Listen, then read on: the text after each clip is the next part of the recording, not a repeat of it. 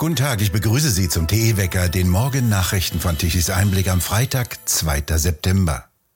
Heute bleiben fast alle Flugzeuge der Lufthansa am Boden. Die Piloten streiken. An den Drehkreuzen Frankfurt und München fallen rund 800 Flüge aus. Voraussichtlich 130.000 Passagiere werden laut Angaben von Lufthansa betroffen sein. Auch in Berlin sind sämtliche Flüge der Lufthansa wegen des Streiks gestrichen worden. Die Vereinigung Cockpit bestreikt auch Flüge der Frachtgesellschaft Lufthansa Cargo. Nur Flüge mit Start auf einem ausländischen Flugplatz finden statt, wenn Flugzeug und Crew bereits im Ausland sind. Ebenso fliegen Eurowings-Flugzeuge. Die Gewerkschaft verlangt 5,5 Prozent mehr Lohn und ab dem kommenden Jahr einen automatischen Ausgleich der Inflation. Laut Lufthansa bedeuten die Forderungen bei einer Laufzeit von zwei Jahren 900 Millionen Euro mehr Personalausgaben. Die Personalkosten im Cockpit würden damit um 40 Prozent erhöht. Streitpunkt ist auch die sogenannte Flottengarantie. Lufthansa hatte der Vereinigung Cockpit garantiert, dass 325 Flugzeuge nur von den rund 5000 Piloten geflogen werden dürfen, die dem Konzerntarifvertrag unterliegen. Die Lufthansa hatte aufgrund der Corona-Krise diese Vereinbarung gekündigt. Lufthansa kritisierte den Streik und fordert eine Rückkehr an den Verhandlungstisch. Die Auswirkungen des Streiks werden auch am Wochenende noch bemerkbar sein.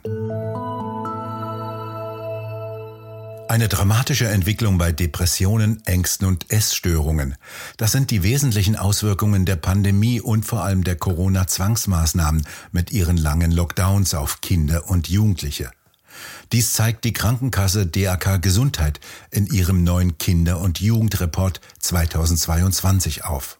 Grundlage sind anonymisierte Abrechnungsdaten von rund 800.000 Kindern und Jugendlichen im Alter bis 17 Jahren, die bei der DAK versichert sind.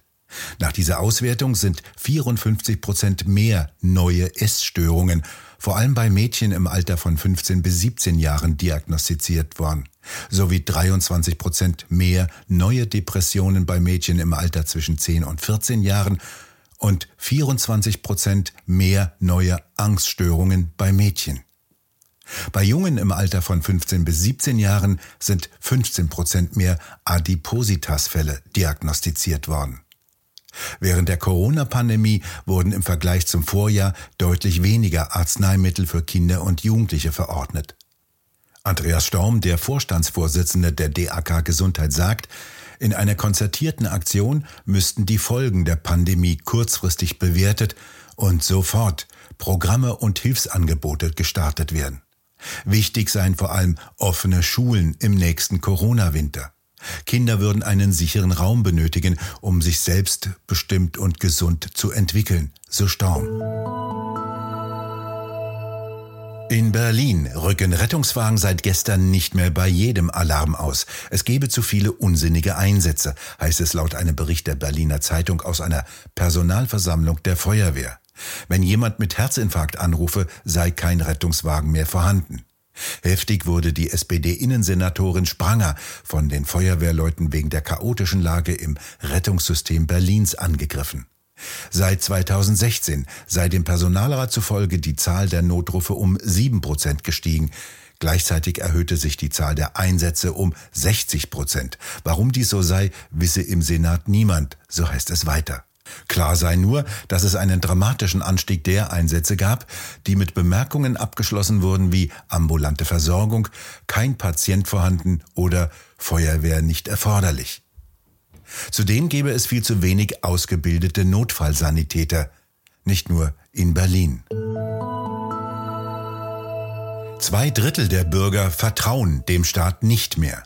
Nur noch 29 Prozent sind der Meinung, dass der Staat grundsätzlich handlungsfähig sei und seine Aufgaben erfüllen könne. Dies ergab eine repräsentative Befragung des Meinungsforschungsinstitutes Forsa im Auftrage des Deutschen Beamtenbundes. Zum Vergleich, im Sommer vor zwei Jahren während Corona waren noch 56 Prozent der Befragten der Meinung, dass der Staat seine Aufgaben erfüllen könne. Zwei Drittel sind jetzt der Ansicht, dass der Staat mit seinen Aufgaben vor allem bei der Energieversorgung überfordert sei. Besonders ausgeprägt ist diese Auffassung laut Umfrage bei Anhängern der FDP, der Linkspartei und der AfD. Im sogenannten Behördenranking nehmen die Bundesministerien den letzten Platz ein. Straßenreinigung und Müllabfuhr werden am besten bewertet. Der Ukraine-Krieg verschiebt die weltweiten Ölhandelsströme drastisch. Indien hat sich jetzt nach dem russischen Angriff zu einem der wichtigsten Abnehmer russischer Energien entwickelt.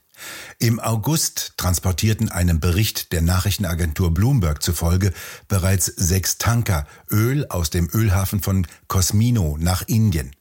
Dieser Hafen mit nur zwei Andockplätzen liegt 85 Kilometer südöstlich von Wladiwostok, nahe der russischen Grenze zu China und Nordkorea an der Küste des japanischen Meeres.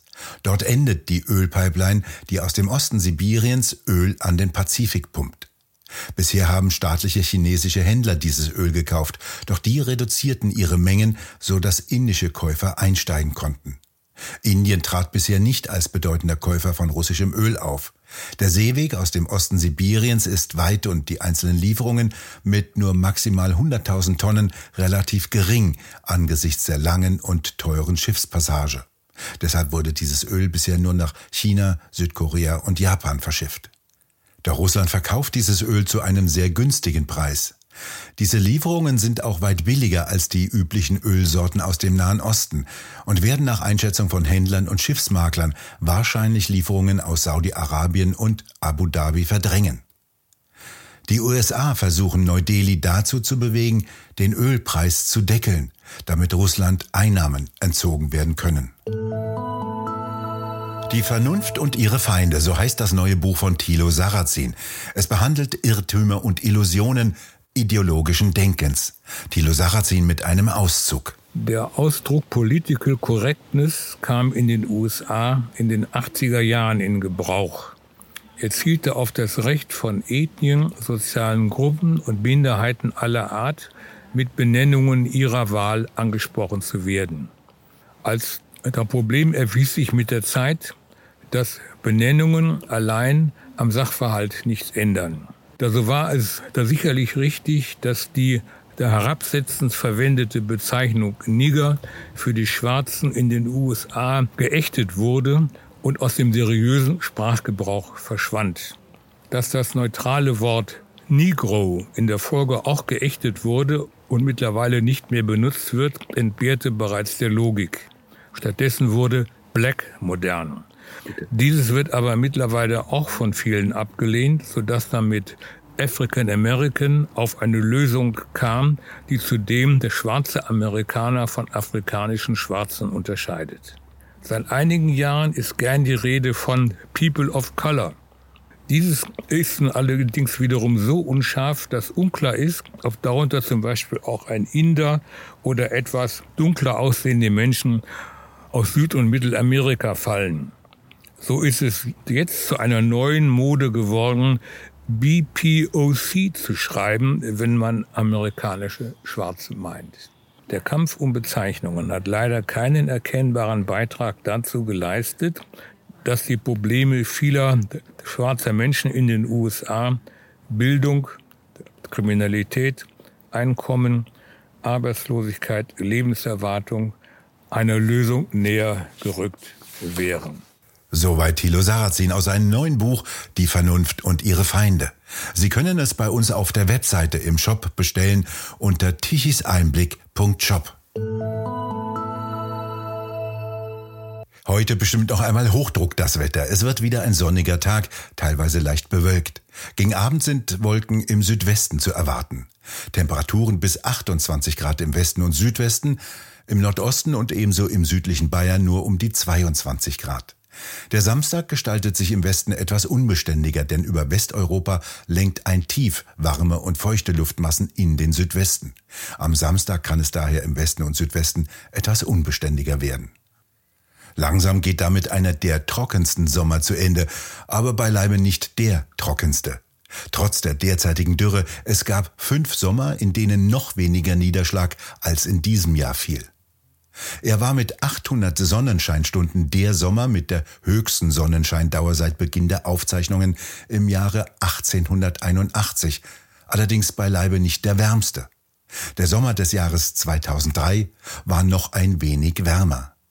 Bemerkenswert auch noch, es gab in diesem Jahr noch keine Hurrikane, sondern nur drei Wirbelstürme, die allesamt unterhalb der Hurrikanstärke blieben. Die Hurrikansaison ist allerdings erst Ende November zu Ende. Doch bisher hielten sie sich nicht an die Vorgabe der Alarmisten, dass diesmal ein Jahr mit besonders schlimmen Stürmen bevorstehe. Diese Wirbelstürme zeitigen auch Auswirkungen auf unser Wetter im Herbst. Dieser Sommer war weiterhin recht windarm und die 30.000 Windräder haben das getan, was sie meistens tun. Sie stehen still und liefern kaum. Tagsüber wandelten die Fotozellen viel Sonnenlicht in Strom um. Doch auch hier macht sich jetzt die bereits stark verminderte Sonnenscheindauer bemerkbar. Um die Mittagszeit produzieren sie bei wolkenlosem Himmel viel, doch spätestens ab 17, 18 Uhr ist derzeit Schluss. Dann müssen Kohle- und Kernkraftwerke liefern oder eben Gaskraftwerke, wenn Kohle- und Kernkraft abgeschaltet werden. Je mehr Windräder und je mehr Photovoltaik, desto mehr Gaskraftwerke und Gas werden also benötigt. Doch Deutschland will jetzt bekanntlich sparen, was es nicht hat, Energie. Und erspart sich dafür bald auch die Industrie. Wir bedanken uns fürs Zuhören. Schön wäre es, wenn Sie uns weiterempfehlen. Weitere aktuelle Nachrichten lesen Sie regelmäßig auf der Webseite tichiseinblick.de. Und wir hören uns morgen wieder, wenn Sie mögen.